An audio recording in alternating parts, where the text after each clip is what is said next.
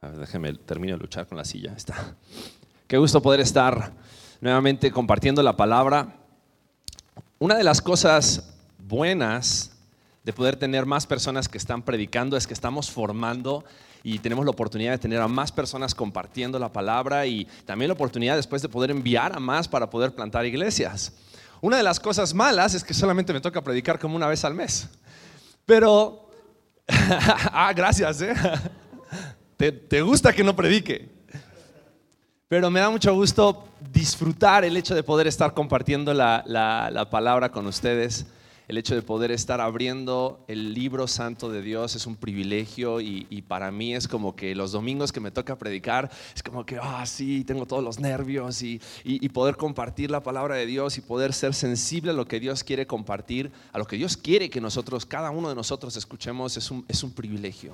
Y el hecho de poder abrir la palabra en este momento, después de estar adorando y después de estar reconociendo la gloria de Dios, el amor de Dios, qué tan asombroso qué tan asombroso es estar en la presencia de Dios.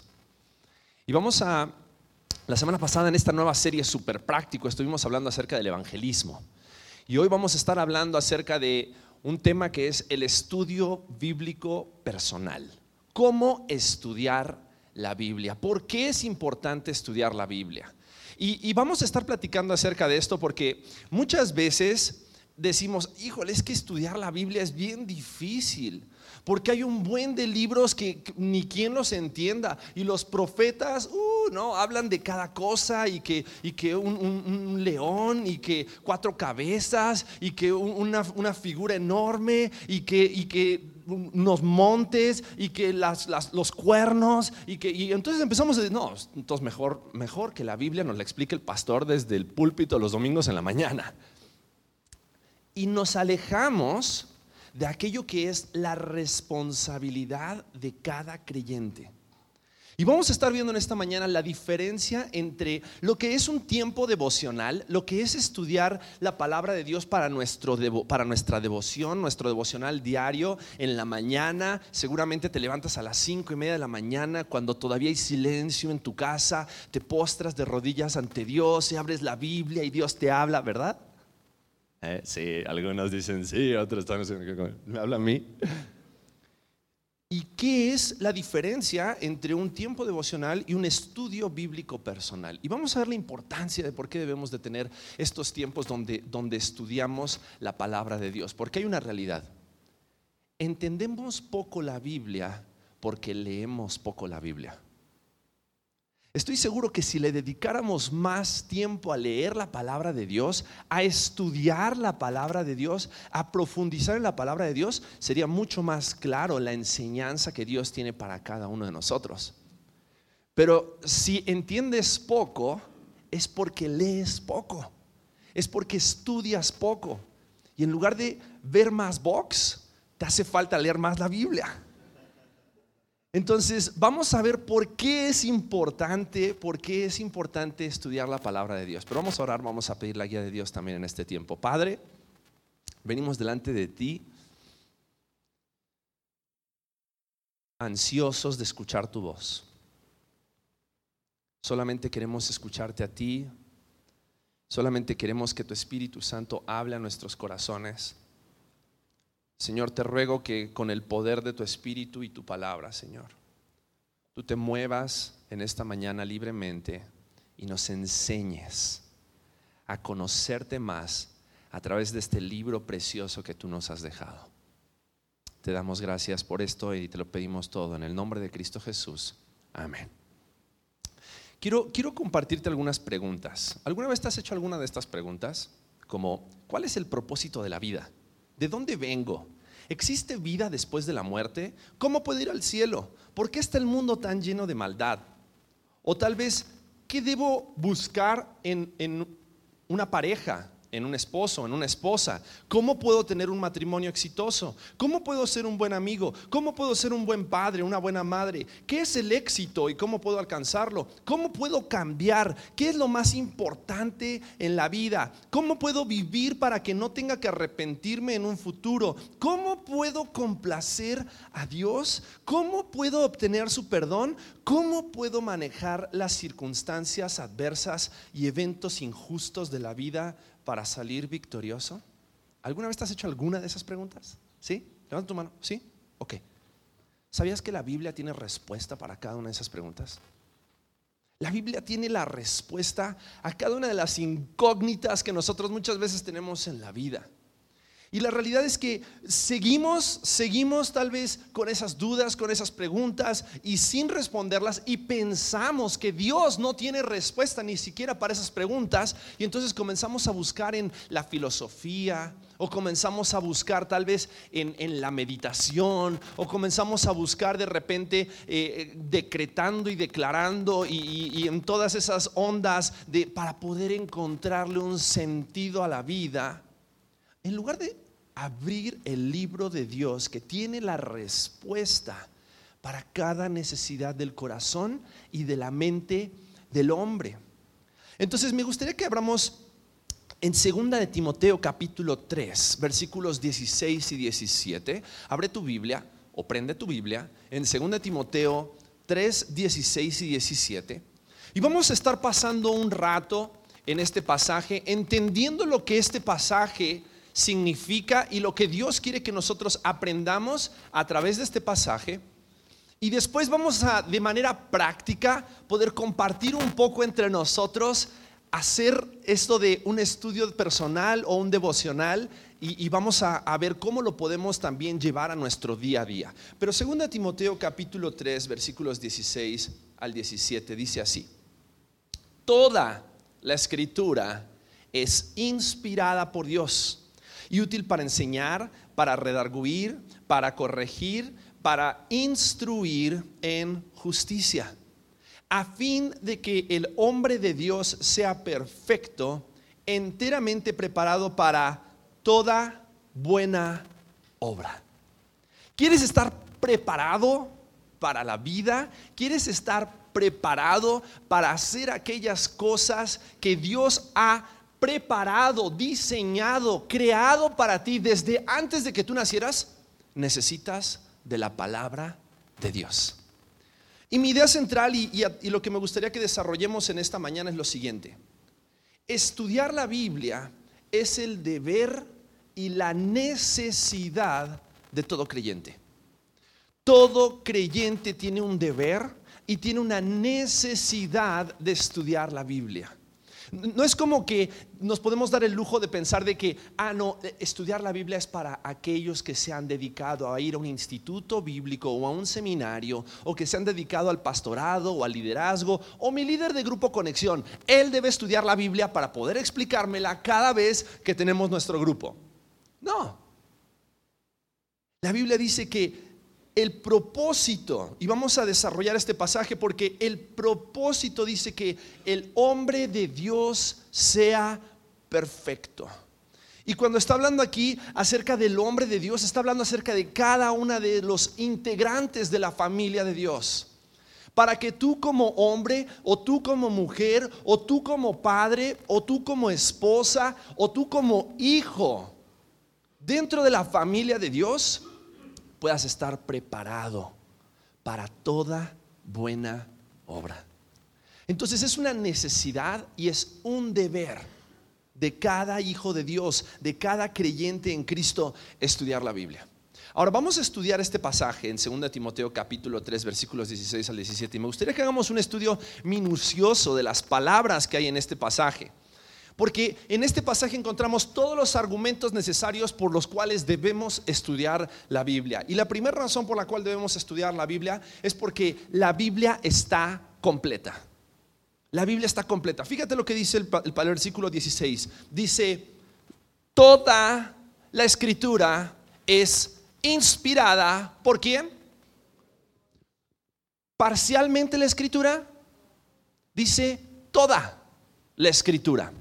Toda la escritura es inspirada por Dios. La, Biblia está completa. Toda la escritura, no por partes, no es que oh, es que solo el Antiguo Testamento, solo lo que Dios le reveló a Moisés, solo el Pentateuco, solo el Tanaj, eh, la, la Biblia de los Hebreos. No, no, no, no, no. Toda la escritura, toda, está completa.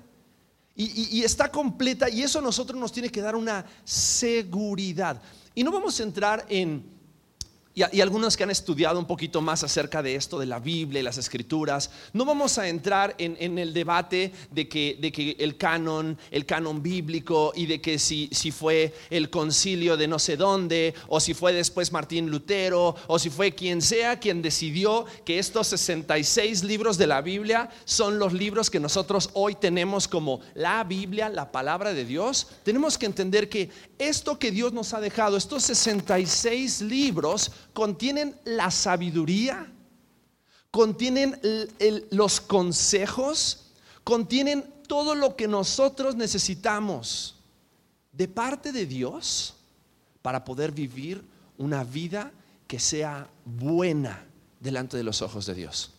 Está completa. No necesitas más. No necesitas más. Ah, pero es bueno adquirir conocimiento. Sí, es bueno adquirir conocimiento. Es bueno estudiar tu licenciatura, es bueno estudiar tu maestría para que puedas ser más efectivo en tu área laboral, por supuesto, pero para la vida lo que necesitas es la palabra de Dios. Y todo lo que necesitas está en este libro. Toda la escritura está completa.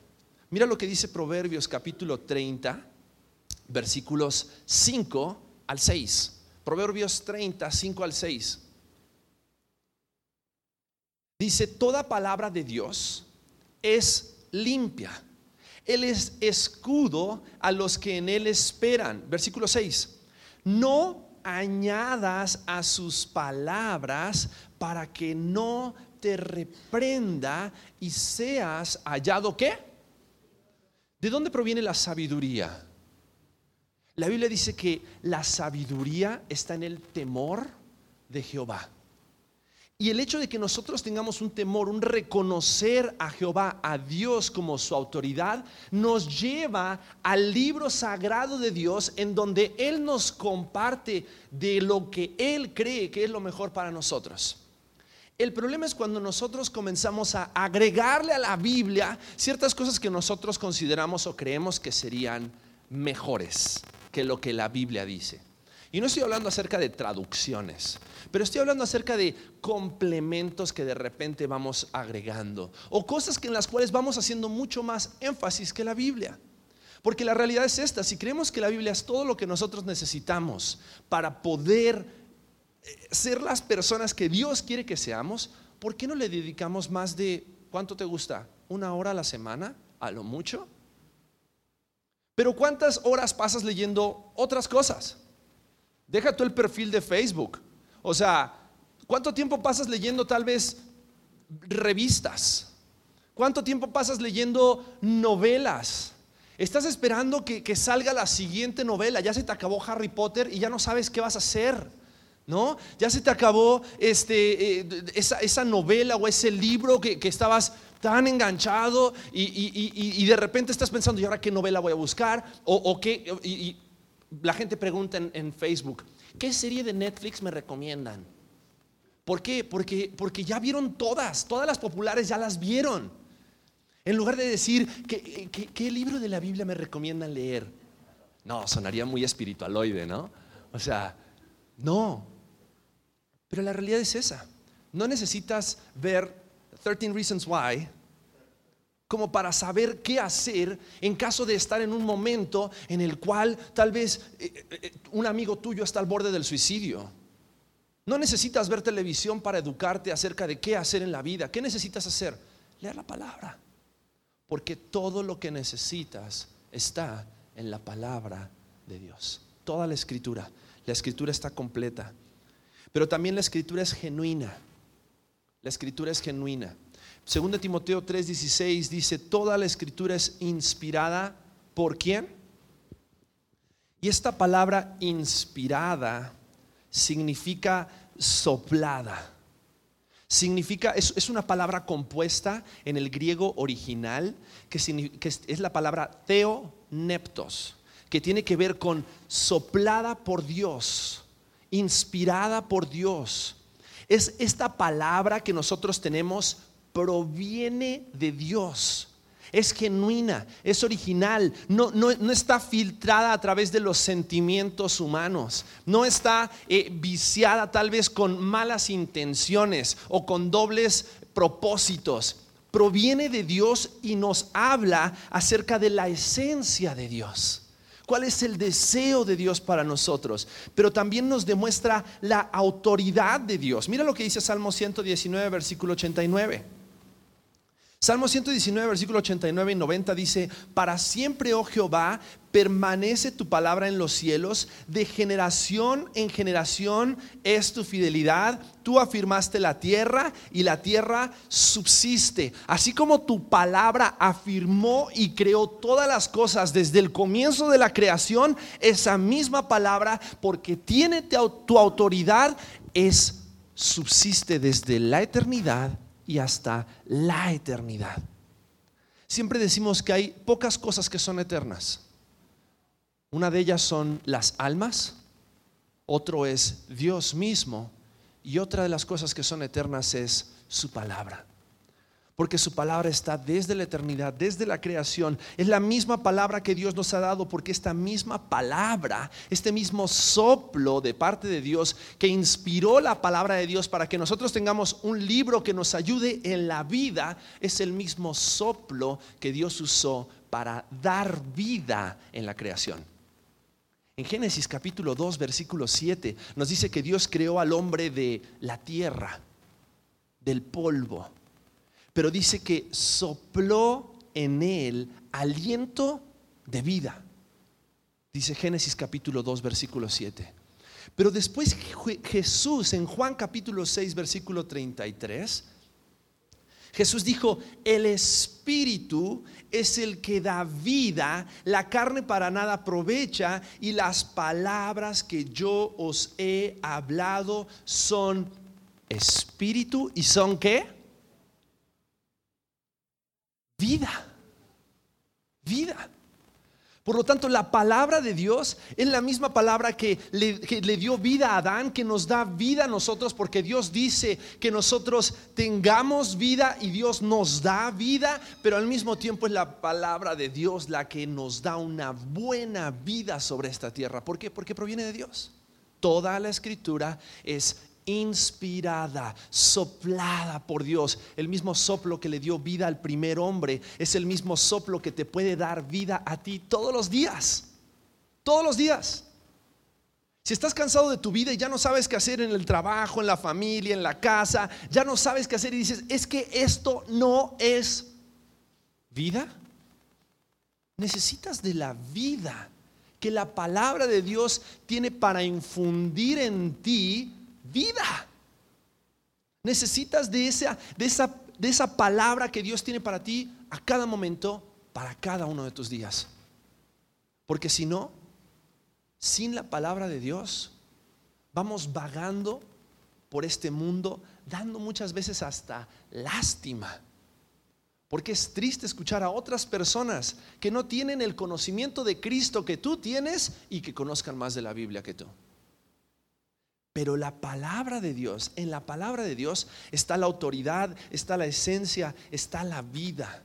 Salmo 119, versículo 93 dice así, nunca jamás me olvidaré de tus mandamientos, porque con ellos me has vivificado. Vivificado. Y esta palabra vivificado significa, le has dado nuevo sentir a mi vida, le has dado nuevo sentir a mi día. El hecho de estar en la palabra de Dios, el hecho de leer la sabiduría de Dios, le da vida a mi día. Esos son tus mandamientos, decía el salmista en el Salmo 119. La palabra proviene de Dios. ¿Dios que es? Vida. Y Él nos da vida por medio de su palabra. Su palabra. Entonces necesitamos estudiar la Biblia porque, porque la Biblia está completa, porque la Biblia es genuina proviene de Dios. Es, original, no, no, no está mezclada con otras cosas. Me acuerdo hace nueve años atrás, casi diez años atrás, yo estaba comprometido para casarme, no con Michelle. Gracias a Dios rompí ese compromiso y entonces me casé con Michelle. Pero hace como nueve años atrás decidí romper, un compromiso. No les voy a dar muchos detalles acerca de por qué rompí el compromiso, pero lo que sí estoy seguro es que eh, era algo que tenía que hacer en ese momento y Dios me lo mostró con una claridad increíble. Pero tuve que romper un compromiso para casarme. Ya teníamos anillos, ya teníamos, tenía el vestido de novia, ya hasta nos habían regalado la luna de miel, ya, ya teníamos todo, todo, todo, todo. Y al romper el compromiso, yo me quedé con algunas cosas y ella se quedó con otras cosas, ¿no? Que habíamos juntado para la boda. Y una de las cosas con las cuales yo me quedé fue con los anillos. Obvio. Y entonces dije, ¿y ahora qué hago con estos anillos? El anillo de compromiso se lo regalé a un amigo para que él se comprometiera con su novia. Pero los anillos de casamiento, agarré y dije, no, pues estos los voy a, los voy a tratar de devolver. No me los querían aceptar porque habían sido anillos que habíamos mandado a hacer especialmente para nosotros.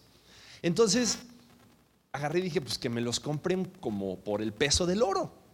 Y entonces los llevo a una joyería y me dicen, pero ¿sabes qué tenemos que hacer? Tenemos que rayar el anillo y tenemos que ponerle un ácido para darnos cuenta si realmente estos anillos son genuinos si realmente estos anillos son de oro. Y entonces te vamos a pagar lo que estos anillos cuestan.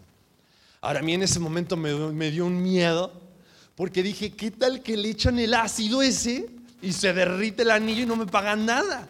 Y capaz que después ellos dicen, no, no valen nada y después se los quedan. Pero esa iba a ser la prueba para saber si los anillos eran genuinos, para ver si la fuente de la cual provenían esos anillos era la fuente de la cual yo estaba diciendo que esos anillos provenían, ¿no? Esos anillos eran de 18 quilates de oro blanco, ¿no? Y entonces, y, cuando, cuando hicieron la prueba, gracias a Dios, sí era oro.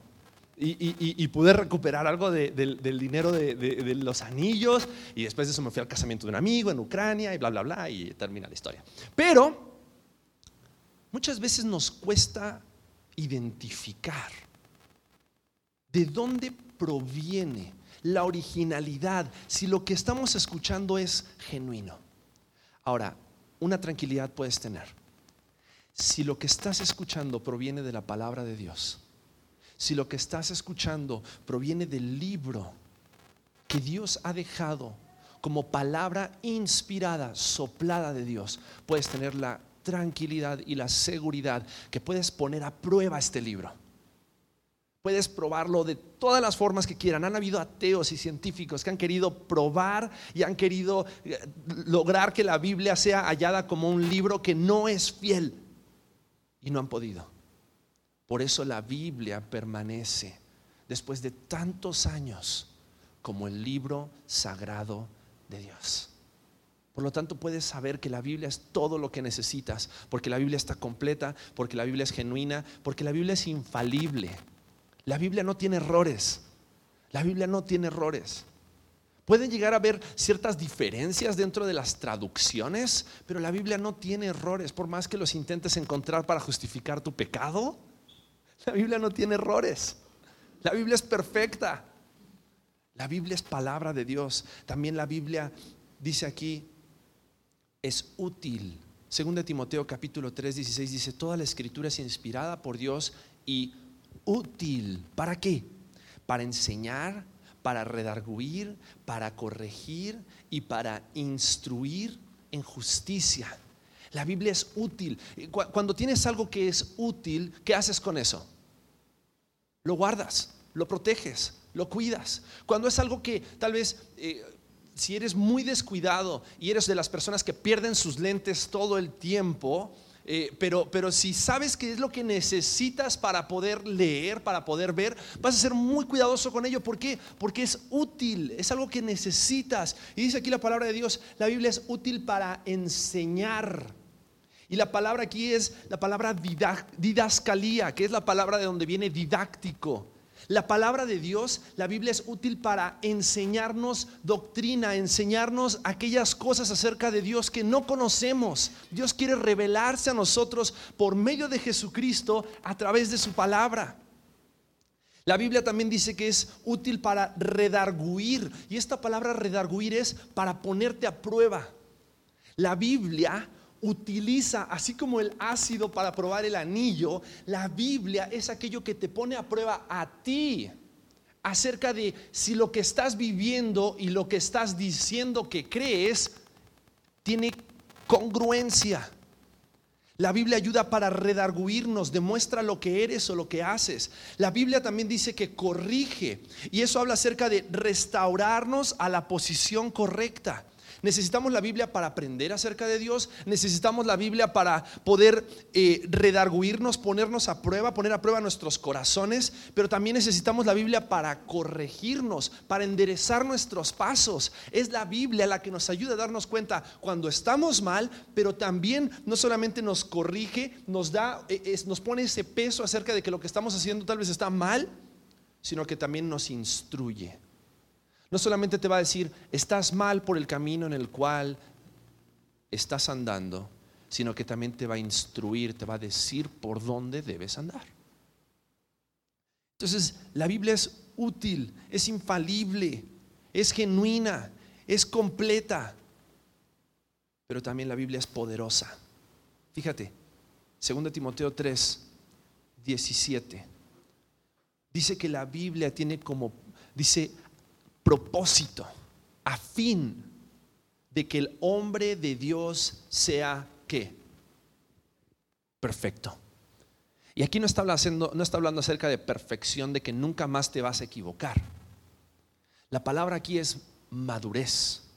Una persona que es perfecta es una persona que es madura, es una persona que ha aprendido a causa de conocer a Dios la enseñanza a causa de haber sido puesto a prueba, haber sido redarguido, a causa de haber sido corregido y haber sido instruido, entonces esa persona va a ser perfecta, va a ser madura, va a saber diferenciar entre lo bueno y lo malo. La Biblia tiene ese poder.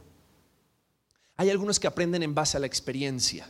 Se tienen que dar la cabeza contra la pared para darse cuenta que lo que estaban haciendo está mal, ¿no? Tienen que agarrar y, tienen que cometer una infracción en la vida, no solamente cuando manejas, sino en la vida. Tienes que tener problemas con tu esposa, con tu esposo, con tus hijos, con tu trabajo, para darte cuenta que lo que estabas haciendo no era lo correcto. No fue buena idea mentirle a mi jefe y perdiste tu empleo por haber mentido. Sin embargo, la Biblia quiere ayudarte a que seas perfecto y seas maduro, no por 65 años de errores en tu vida y a los 65 años vas a decir, soy un hombre perfecto y maduro y he aprendido de la vida. La Biblia quiere que aprendas de la sabiduría que Dios tiene para ti. Y es poderosa como para qué? Como para hacerte perfecto, hacerte maduro. Mira lo que dice Hebreos capítulo 4 versículo 12. Dice, porque la palabra de Dios es viva y eficaz y más cortante que toda espada de dos filos y penetra hasta partir el alma y el espíritu, las coyunturas y los tuétanos y discierne los pensamientos y las intenciones del corazón. Solo la Biblia puede hacer eso. Solo la Biblia puede ver las intenciones de tu corazón y tiene el poder para penetrar hasta lo más profundo de tu corazón, sacar toda la mugre que pueda haber en tu corazón y entonces llenarlo con la sabiduría de Dios. Solo la palabra de Dios es poderosa. Pero también debemos estudiar la Biblia porque porque la Biblia tiene un plan divino. Y el plan divino no es solamente que seas perfecto, que seas maduro, sino en el versículo 17 al final dice, enteramente preparado para qué? Para toda buena obra. ¿Quieres estar preparado? ¿Quieres saber? ¿Quieres conocer el corazón de Dios y las respuestas que Dios tiene a los problemas de la vida? Necesitas conocerlo. Necesitas de la Biblia. Necesitas de la palabra de Dios. La Biblia es completa, es genuina, es útil, es poderosa y tiene un plan que tú estés preparado para todo todo, todo, todo, todo lo que venga en tu camino. Necesitamos estudiar la palabra de Dios. Es nuestra necesidad, pero también es nuestro deber. Si realmente queremos cumplir con el plan de Dios para nuestras vidas, necesitamos seguir el manual de Dios para nuestras vidas. Hace unos días atrás nos mudamos gracias a Dios ya estamos viviendo con, Michelle y con Gabriel en, Juriquilla, preparándonos con, todo el trabajo que se está haciendo ahí en Juriquilla con la plantación de la iglesia Lúmina. Y una de las cosas que, hicimos fue, eh, Michelle quería comprar una mesa. Veníamos orando ya por un tiempo y ella quería comprar una mesa. Y compramos la mesa. Ahora, cuando vimos la mesa armada en el lugar donde, donde vendían la mesa, dije, ah, ser bien fácil, seguro ya debe venir todo casi armado, todo listo. Cuando vamos a la caja y nos entregan, eran cinco cajas de partes para armar la mesa. Ahora, uno dice, ah, es que complicado puede ser armar una mesa con sus sillas. Bueno, Estuvimos todo un día armando la mesa y leyendo los manuales y los instructivos, pero eso nos ayudó a que la mesa quede como debería ser. Y que cuando tú armas la mesa según el instructivo, puedes tener la garantía que la mesa va a cumplir su propósito, va a ser de acuerdo a lo que fue planeada para ser. Porque si no, en lugar de armar una mesa, capaz que hubiésemos armado quién sabe qué. Y no hubiese cumplido su propósito, no hubiese cumplido su plan. La palabra de Dios tiene el propósito y el plan de hacerte maduro, no a través de la experiencia y los errores y los golpes de la vida, sino a través de ese soplo de Dios que puede traer vida a tu diario andar. Ahora, quiero repartirles unas hojitas a todos rápidamente, por favor, los anfitriones que tienen las hojitas van a venir corriendo hasta el frente. Eso, esa agilidad, esa juventud que tenemos en conexión vertical. Y vamos a repartir unas hojitas. Y rápidamente, a través de estas hojitas, me gustaría que veamos dos cosas rápidamente, rápidamente. Y nos vamos a dividir después en grupos de tres y vamos a hacer una dinámica para poder entender y llevar a la práctica esto que acabamos de hablar. Vas a encontrar en esta hojita dos cosas. Primero, preguntas prácticas para ayudarte a hacer tu devocional. Tu devocional es ese tiempo que tienes a solas con Dios cada mañana a las cinco y media de la mañana, ¿verdad? Ok. Tu devocional es ese tiempo a solas con Dios, donde tú oras y le pides a Dios que Él te hable y Dios te habla por medio de su palabra. Pero el devocional no es un tiempo para el estudio bíblico, ¿ok? Vamos a separarlo. Una cosa es un tiempo devocional y otra cosa es un estudio bíblico. El tiempo devocional es ese tiempo a diario donde tú buscas a Dios y donde Dios te habla y donde tú escuchas lo que Dios tiene para decirte. Pero cosas tal vez donde lees un pasaje, donde buscas la idea principal de ese pasaje y te haces este tipo de preguntas.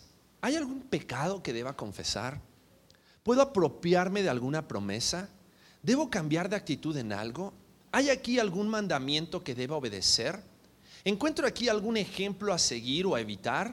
¿Hay alguna oración que debo imitar? ¿Hay algún error que debo evitar? ¿Hay alguna verdad que deba creer? ¿Hay algún motivo para alabar a Dios?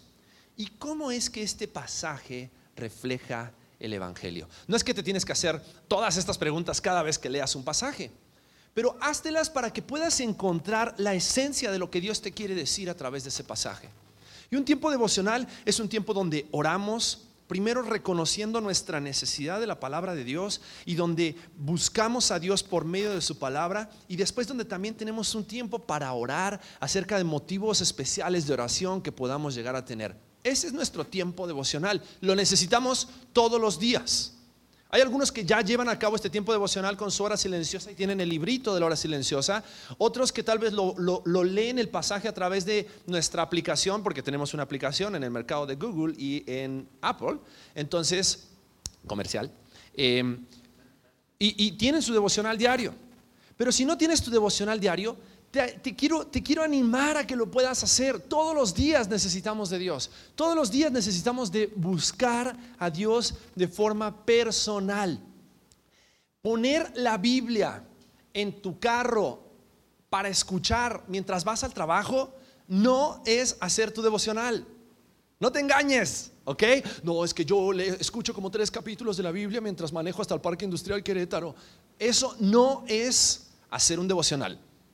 Hacer un devocional es sentarte a solas con la Biblia, orar.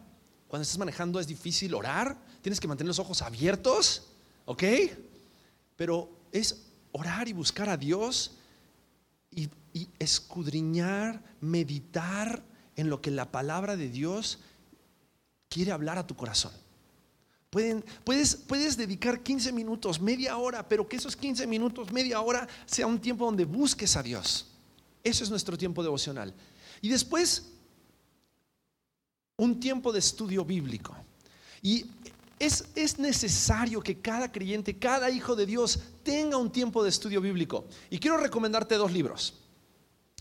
No podemos abarcar en estos 40 minutos todo lo que la Biblia o todas las técnicas o métodos que podemos utilizar para estudiar la Biblia, pero quiero recomendarte dos libros. Puedes estudiar con cualquiera de los dos. El primero es Cómo estudiar e interpretar la Biblia de R.C. Sproul. Lo tenemos aquí en la librería eh, y, y si lo quieres lo puedes comprar. Y el segundo es Métodos de Estudio Bíblico Personal de Rick Warren. Rick Warren es el mismo que escribió Una vida con propósito. Cualquiera de estos dos libros van a ser herramientas geniales que te van a ayudar a descubrir los distintos métodos de estudio bíblico. Si es un estudio bíblico de un libro de la Biblia, o un estudio bíblico de un personaje de la Biblia, o un estudio bíblico de un tema en la Biblia, o de un estudio bíblico, eh, hay varios distintos métodos de estudio bíblico. Busca cualquiera de estos libros, busca también recursos en internet. Hay una página web que se llama Indubiblia, muy buena Indubiblia, creo que es indubiblia.com, donde puedes encontrar muchas cosas para poder estudiar mejor la Biblia. Pero quiero darte 10 pasos prácticos para ayudarte a estudiar la Biblia, sea el método que quieras aplicar. Si quieres estudiar un libro de la Biblia, si quieres estudiar un personaje, si quieres estudiar un tema, 10 pasos prácticos para ayudarte a estudiar la Biblia. Primero, lee. ¿Ok? No intentes estudiar un tema de la Biblia si no has leído acerca de ese tema. Lee, lee la palabra de Dios, es necesario. Segundo, investiga el contexto. Investiga cuál es el contexto geográfico, el contexto histórico, el contexto cultural. No, es que la Biblia dice que los hombres no debemos de cortarnos la barba. Investiga el contexto histórico, el contexto cultural, qué era lo que estaban pasando en ese momento el pueblo de Israel, por lo cual Dios les dice, no corten la punta de sus barbas. No, es que la Biblia dice que debemos de sacar a nuestras mujeres del campamento cuando están en esos días especiales. O sea, lean la Biblia, investiguen el contexto. Identifica los personajes principales. Identifica, si vas a leer un capítulo de la Biblia, identifica cuáles son los personajes en ese capítulo.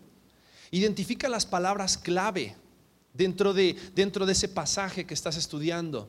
Identifica el versículo clave. Busca referencias cruzadas. ¿Qué dicen otros versículos? Tal vez hay una misma palabra que se repite aquí, que se repite en otro versículo. Si tienes una Biblia de referencias, generalmente traen numeritos o traen letras y puedes utilizar esos para ir a otros pasajes y conectarte con otros pasajes. Interpreta. Busca interpretar la Biblia. Estos libros contienen varias reglas de interpretación que son importantes, que puedas estar utilizando para poder interpretar la Biblia. Pero es importante que tú puedas interpretar la Biblia. Hay comentarios bíblicos acerca de, tal libro o tal otro libro, pero fíjense que los comentarios no los vamos a mencionar para estudiar la Biblia hasta más adelante. Porque es importante que tú aprendas a interpretar la Biblia. Si no, vas a llenar el WhatsApp de tu pastor con preguntas de, oye pastor, ¿por qué la Biblia dice esto? Cuando en realidad tú también tienes al Espíritu Santo y la palabra de Dios como para poder interpretar qué es lo que la Biblia dice. Últimamente lo que les respondo es, bueno, ¿qué crees tú que dice? Y después de que las personas me responden qué creen lo que ellos, lo que dice la Biblia, entonces les digo, bueno, si estás bien o no, eres un hereje, y entonces estudia más, estudia más. Pero es necesario eso, es necesario Interpretar. Ahora, después de interpretar, recién después de interpretar, verifica tu interpretación. Fíjate a ver si hay otras personas que creen lo mismo que tú. Busca ese pasaje, tal vez en internet o en Indubiblia, busca el pasaje y fíjate a ver qué es lo que otros autores, otros comentaristas dicen acerca de ese pasaje. Pregúntale a tu pastor una vez que tengas tu interpretación.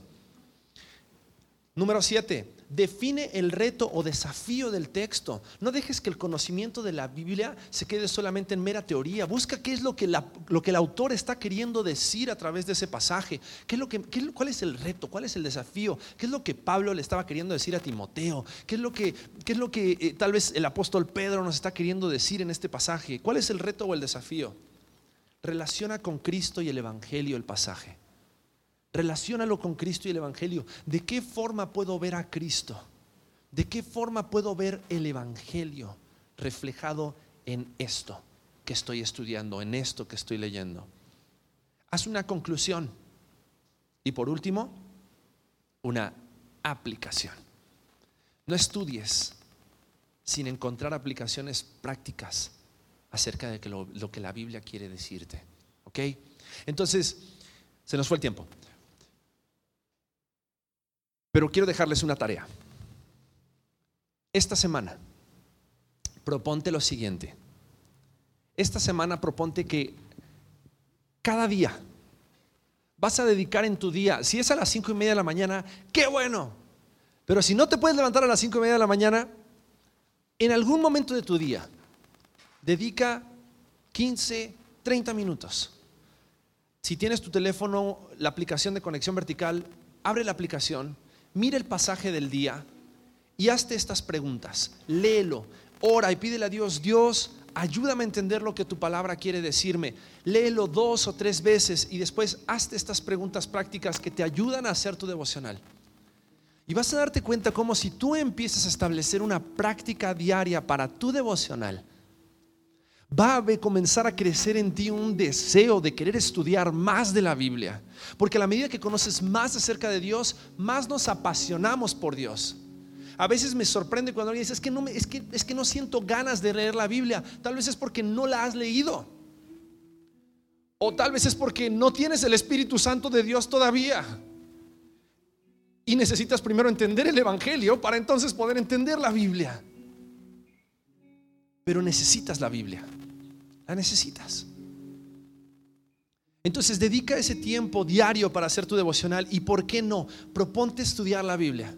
Proponte estudiar un libro. Comienza por un libro pequeño, un libro sencillo, el libro de Filemón. Estudia el libro de Filemón. Te lo dejo como tarea y como desafío. Estudia el libro de Filemón. Y a los dos primeros que me entreguen un estudio acerca del libro de Filemón, les voy a regalar un libro. Estudia estudia. Y vas a darte cuenta cómo el estudio de la palabra de Dios va a ayudarte a, poder entender todas aquellas cosas que no entiendes acerca de la vida. Y aún aquellas cosas que sigas sin entender, vas a poder darte cuenta de que tal vez tú sigues sin entenderlas, pero Dios sí las entiende. Voy a confiar en ese Dios que sí entiende. Voy a seguirlo conociendo. Entonces quiero invitarte a que cierres tus ojos.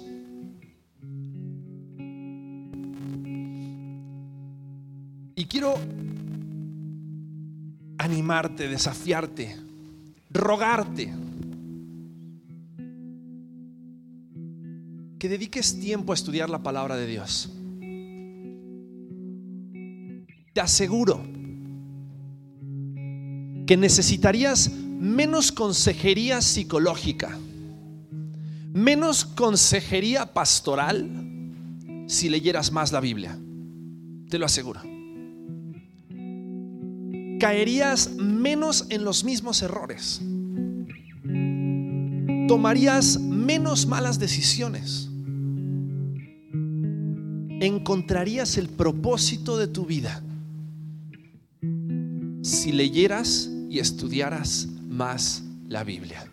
No dejes que las ocupaciones, el trabajo, tus, tus niños corriendo por la casa, hacer la comida, lo que sea que ocupe tu tiempo, te quite la oportunidad de cada mañana o cada día encontrarte con Dios en, esa, en ese lugar especial donde Dios quiere darse a conocer, revelarte su esencia. Y que puedas aprender a conocerle más y más y más. El apóstol Pablo dijo, todo lo tengo por basura, todo para mí es basura, con tal de llegar al conocimiento de Jesucristo. Padre, ayúdanos.